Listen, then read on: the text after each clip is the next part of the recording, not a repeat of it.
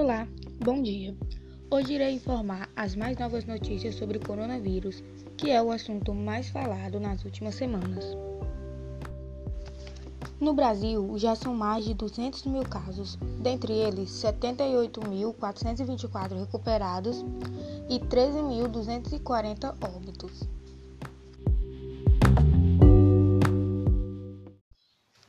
Em Fortaleza, os hospitais, tanto de rede pública quanto da rede privada, estão passando por sérios problemas pela quantidade de pessoas. A capital do Ceará registra a maior parte dos mais de 17.600 casos, de 1.100 mortes no estado. Os casos estão aumentando em todo o país pela falta de consciência das pessoas por não estarem respeitando a, respeitando a quarentena que foi prorrogada mais uma vez pelo governador do Ceará, Camilo Santana.